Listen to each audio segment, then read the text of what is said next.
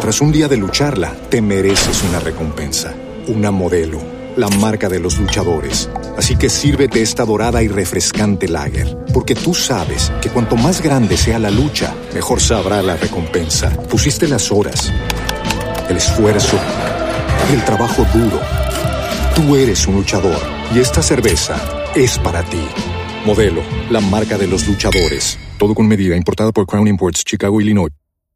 Lucky Land Casino asking people what's the weirdest place you've gotten lucky? Lucky? In line at the deli, I guess? Aha, in my dentist's office. More than once, actually. Do I have to say? Yes, you do. In the car before my kids' PTA meeting. Really? Yes. Excuse me, what's the weirdest place you've gotten lucky? I never win and tell. Well, there you have it. You can get lucky anywhere playing at LuckyLandSlots.com. Play for free right now. Are you feeling lucky? No purchase necessary. Void prohibited by law. 18 plus. Terms and conditions apply. See website for details. Y a propósito de política internacional, es un honor saludar a uno de los diplomáticos más destacados de Colombia. Me refiero al ex canciller Guillermo Fernández de Soto, que también fue embajador ante las Naciones Unidas en Nueva York. Don Guillermo, qué placer volverle a escuchar. Buenos días. Hola, apreciado Julio. Saludo especial a usted y a toda la mesa de la que tengo tantos buenos recuerdos. Y nosotros de usted, canciller, eh, estábamos hablando esta mañana que las Naciones Unidas dejan en una situación muy complicada a Estados Unidos al eh, decidir el señor Guterres de echarle mano a un artículo en donde Naciones Unidas, con una votación del Consejo de Seguridad, puede presionar un cese al fuego, pero naturalmente hay que votar en el Consejo de Seguridad. Ese mecanismo, ¿qué tanto tiempo requiere? ¿Cómo funciona, doctor Fernández? Eh, Julio, es muy interesante la, la decisión del secretario general, porque efectivamente el artículo 99 de la Carta pues señala que el secretario puede llamar la atención del Consejo hacia cualquier asunto que en su opinión pueda poner en peligro el mantenimiento de la paz y la seguridad internacionales. Yo le cuento una anécdota colombiana sobre ese tema.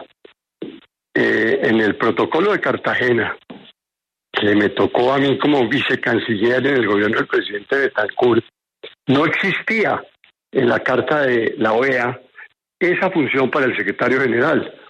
Y nosotros luego de una extensa negociación logramos incorporar en la carta de la OEA que el secretario general de la OEA pudiera llamar en los mismos términos la atención del Consejo eh, Permanente de la OEA sobre cualquier acción que pudiera poner en peligro el mantenimiento de la paz.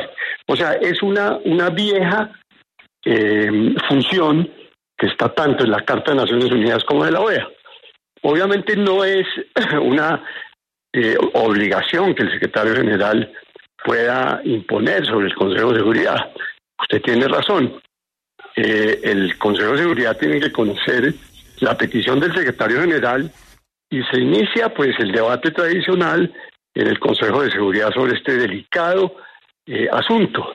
Y ese delicado asunto puede terminar en una resolución que abra caminos, que es lo que todos estamos esperando para que pues termine esta situación tan lamentable que se ha producido a raíz del ataque de este grupo terrorista Hamas el 7 de octubre con las consecuencias y efectos que todos hemos visto.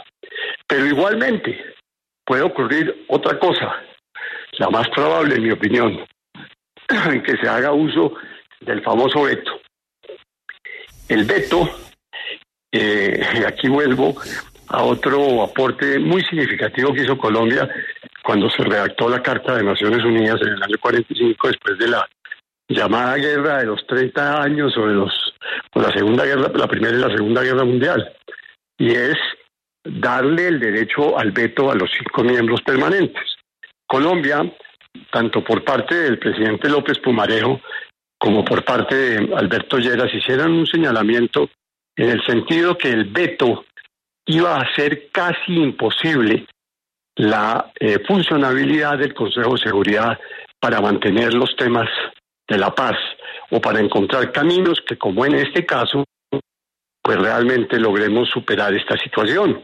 Colombia se opone al veto, se opuso al veto y sigue creyendo firmemente que esto hay que replantearlo, porque los mecanismos de solución de controversias que pongan en riesgo la paz y la seguridad internacional queda un poco desabrida. Yo le cuento, por ejemplo, en el caso de Ucrania tuvimos que llevar eh, a la Asamblea General eh, la, resolución por la cual se condenó la invasión de Rusia a Ucrania, porque en el Consejo hubo veto. Eh, yo no sé si en este momento eso pudiera pasar. Es difícil porque las circunstancias pues ciertamente han cambiado. Pero ese es el, esquema, ese es el, el escenario que se puede presentar en el Consejo de Seguridad frente a un requerimiento que por lo demás es el cumplimiento de una obligación y una función que tiene el secretario general.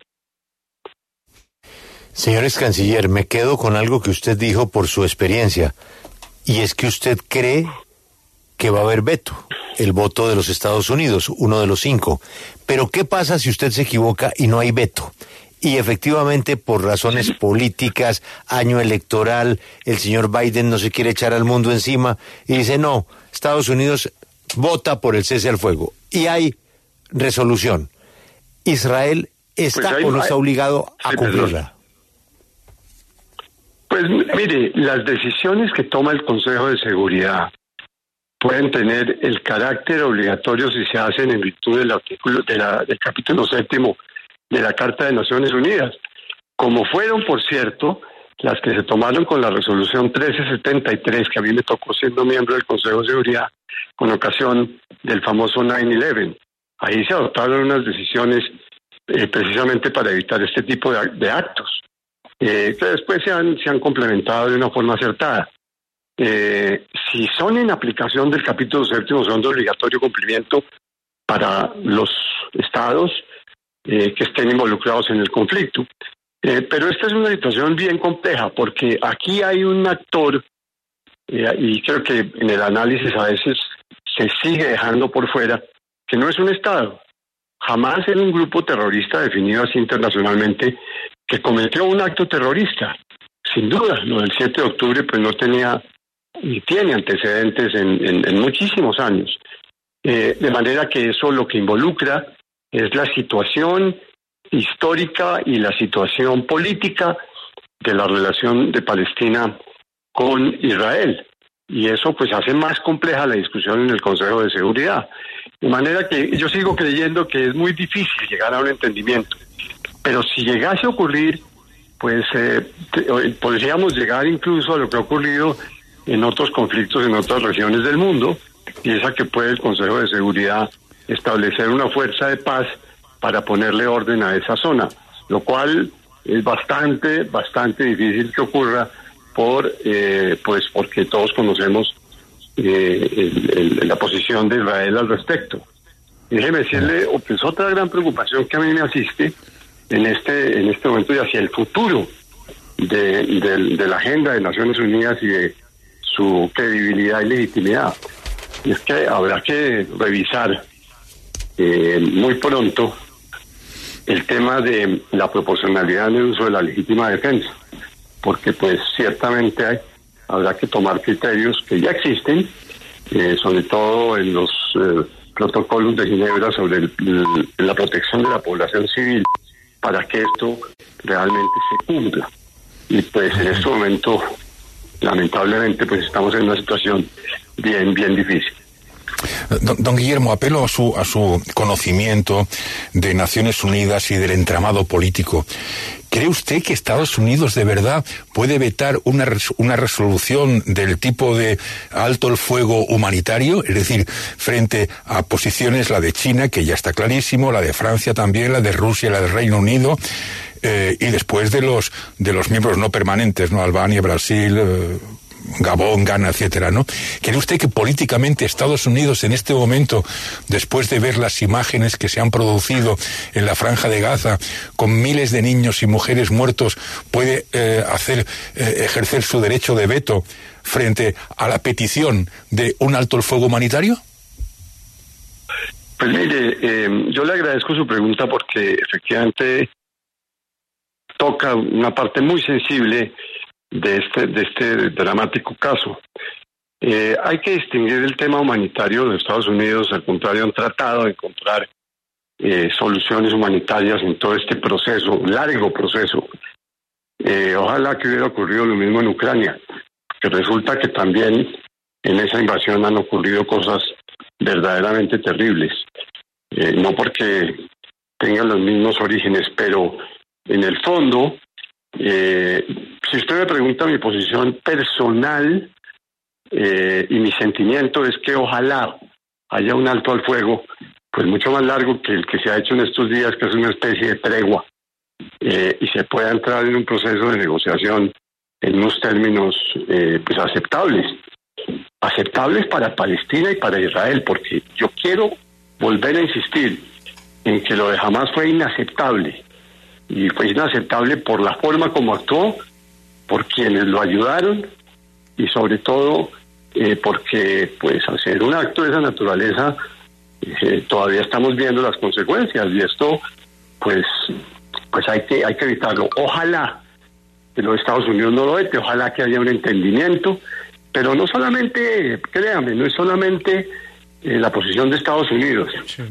Eh, la posición de Estados Unidos ha estado con una presencia permanente el secretario Blinken ha estado haciendo allá una tarea no solamente con Israel sino con los países árabes pues porque es que efectivamente el conflicto puede extenderse en una región que todos sabemos lo complejo que es eh, en, el manejo de una situación como esta. O sea, mi ilusión es que ojalá encontremos un camino y que el Consejo de Seguridad pueda cumplir con su mandato. Pero lamentablemente yo creo que no solamente Estados Unidos, sino otros países con capacidad de veto los que pueden también no estar de acuerdo con la con la resolución o el proyecto de resolución que se presente. Nada que es complejo, pero ojalá, ojalá le, le puedan demostrar al mundo que su función se puede cumplir. Eh, doctor Fernández de Soto, pero esta, ¿usted cree que esta decisión eh, de invocar ese artículo es un hecho puntual que va a suceder en este caso y únicamente en este caso? ¿O usted cree que estamos ante un precedente de una conducta que se puede volver reiterativa frente a los conflictos en el mundo? No, yo creo que el, secretario general lo ha hecho varias veces. Lo que pasa, claro, es que en este, en este caso tiene tiene una connotación mucho mayor.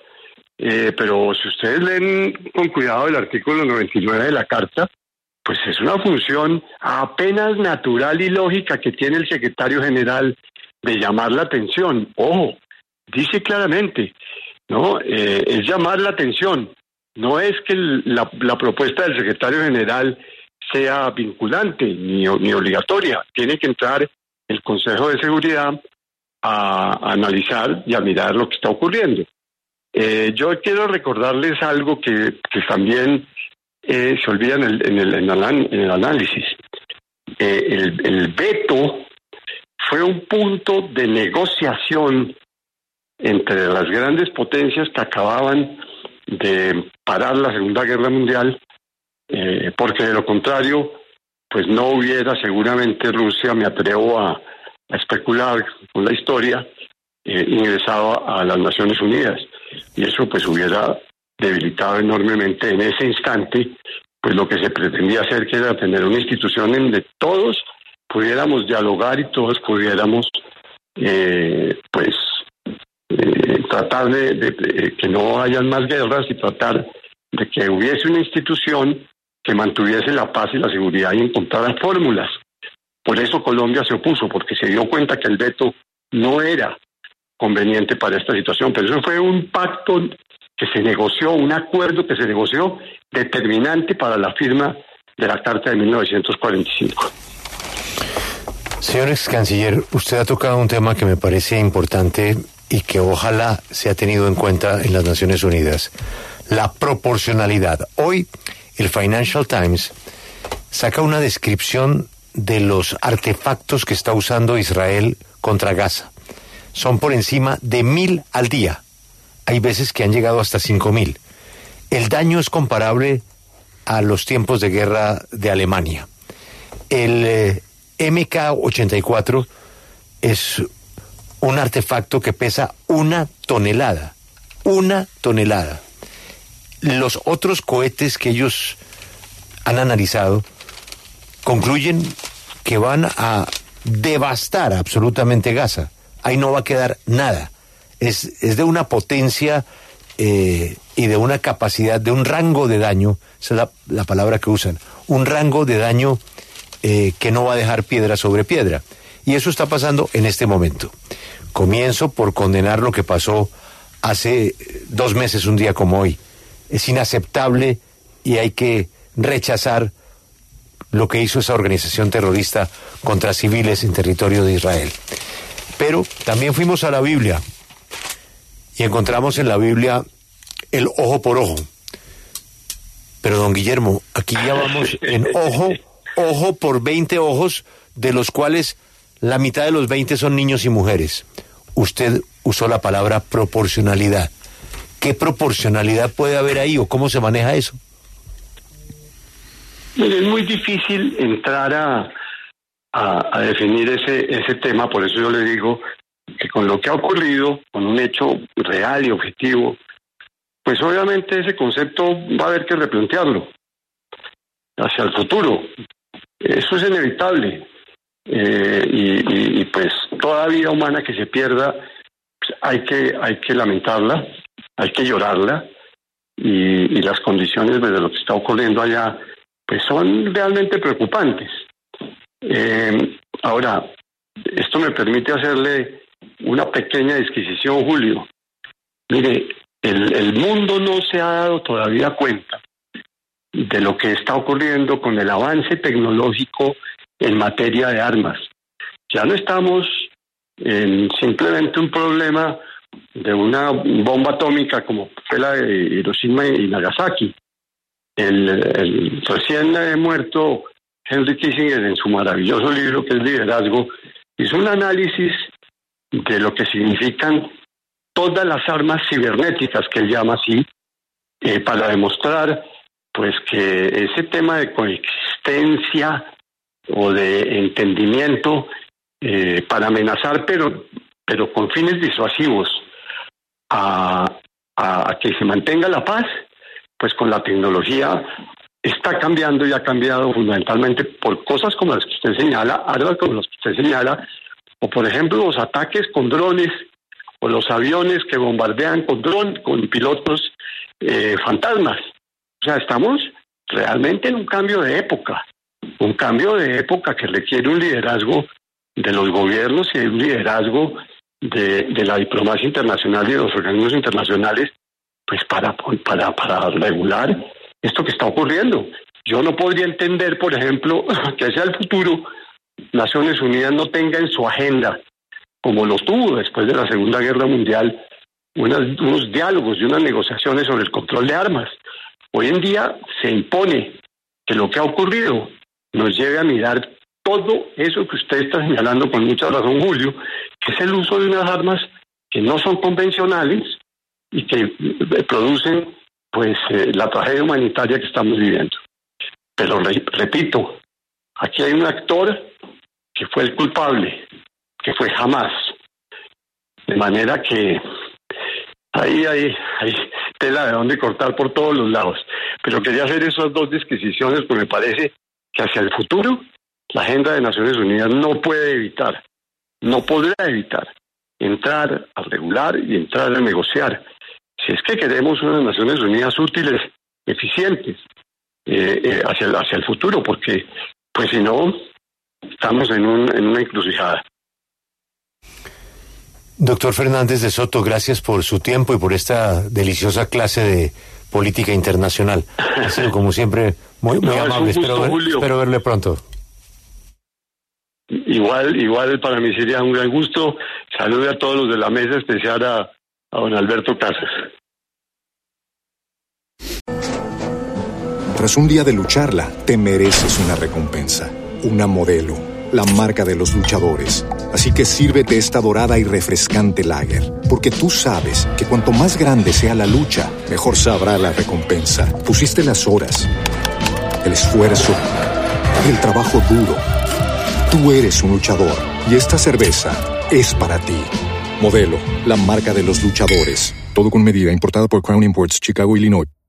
Hey guys, it is Ryan. I'm not sure if you know this about me, but I'm a bit of a fun fanatic when I can. I like to work, but I like fun too. It's a thing. And now the truth is out there. I can tell you about my favorite place to have fun. Chumba Casino. They have hundreds of social casino style games to choose from with new games released each week. You can play for free anytime, anywhere and each day brings a new chance to collect daily bonuses. So join me in the fun. Sign up now at ChumbaCasino.com. No purchase necessary. VGW. Void were prohibited by law. See terms and conditions. 18 plus.